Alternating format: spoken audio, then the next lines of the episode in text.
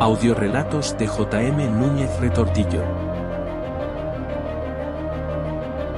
Al tercer día.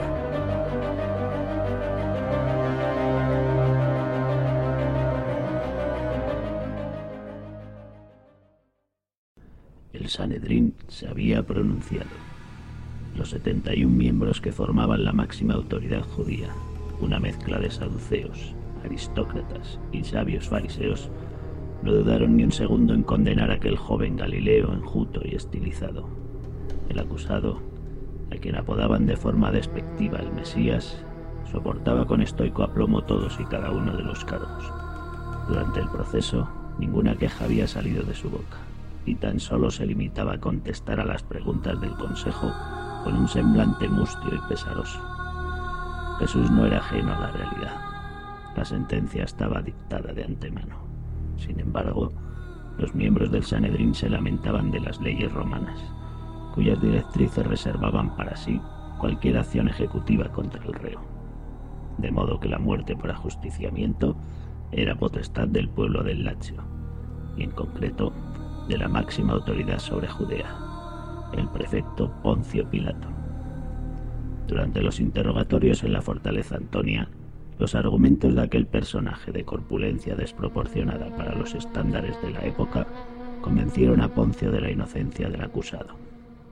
El romano estaba maravillado por su tez pálida y sus cabellos dorados, más propio de civilizaciones norteñas y nada comunes en el Oriente Próximo.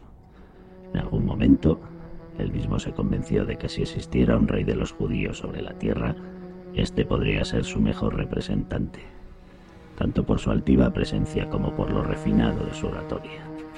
Pilato se hallaba embelesado por Jesús, como la turba de la que se acompañaba a todas partes, pero conocedor de la inminente rebelión que podría desatar una decisión suya en el seno judío, ordenó un ejemplar castigo en la figura del Nazareno.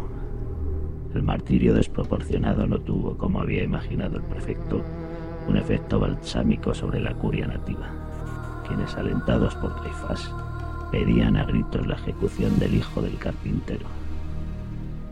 Todos habían abandonado ya el Golgota, incluso los últimos centuriones romanos, custodios de los cadáveres crucificados. María, ayudada por su séquito, encabezado por José de Arimatea, solicitó el descendimiento del cuerpo de su hijo, sobre quien se consoló durante largo rato, humedeciéndolo con sus lágrimas tibias. La mujer, aún con el rostro empapado, procedió con los últimos rituales funerarios judíos, cubriendo primero la cabeza del nazareno con un lienzo y después la totalidad del cuerpo con un sudario. Una vez asearon al hijo de María en el sepulcro y lo volvieron a cubrir, la tumba quedó sellada por una pesada losa para siempre. ¿Para siempre?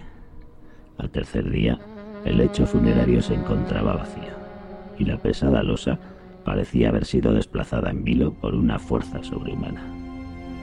En toda Judea no se hablaba de otra cosa. El Cristo había resucitado. El sentir de las gentes se dividía por igual entre el temor y la estupefacción. Alababan su gloria y, a la vez, les acongojaba su venganza. Con el paso del tiempo, sin embargo, esta última sensación terminó por disiparse y desaparecer. Pocos eran quienes lo habían visto de nuevo, entre ellos Quizás el grupo más significativo fuera el de sus antiguos discípulos, excepción única de Tomás, ausente en aquel momento tan emblemático. Señor, ¿eres tú?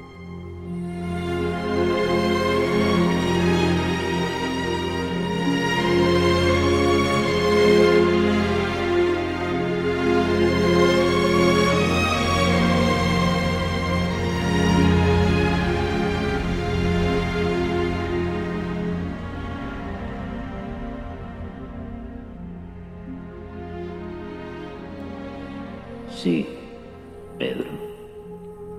Nada habéis de temer, pues vengo a anunciaros la buena nueva, la de una vida eterna que compartiréis a través de la comunión con la carne y con la sangre. Mi reino no es de este mundo, os dije una vez, y con mi intervención pronto vosotros formaréis parte de él. como con anterioridad lo hizo nuestro amado amigo Lázaro. Habéis de saber, hermanos, que la vida eterna puede resultar un don, pero también el más cruel de los castigos inimaginables. En verdad os digo que sentiréis la necesidad, tan persistente como irracional, de facilitársela a vuestros semejantes mediante la acción unificadora de la sangre. Mas no los forcéis, atraedlos con el aroma cálido de la persuasión. Esta tarea reportará la incomprensión del resto de la población, quienes no dudarán en amenazar esa labor. Tened entonces siempre presente que ninguna cruz acabará jamás con vosotros, aunque sí revivirá en vuestro interior el doloroso sacrificio de vuestro Maestro. No puedo prometeros la felicidad, pues han de ser forzosamente muchas vuestras tribulaciones. Luego, sentís la irrefrenable necesidad de poner fin a vuestra inmortalidad, solo habréis de degollaros sin vacilación, purificaros en el fuego con convicción, o por último, y quizás como método el más efectivo, atravesaros con ardor el centro de vuestro corazón, porque de él fluyen las pasiones más extremas del ser humano, y también él alimenta la carne con la sangre, sangre que es vida. Dicho esto, desapareció transformado en una espesa niebla que profusamente se colaba por entre las fisuras de la puerta, mientras un batir de alas golpeaba la madera agrietada en un rítmico compás endemoniado.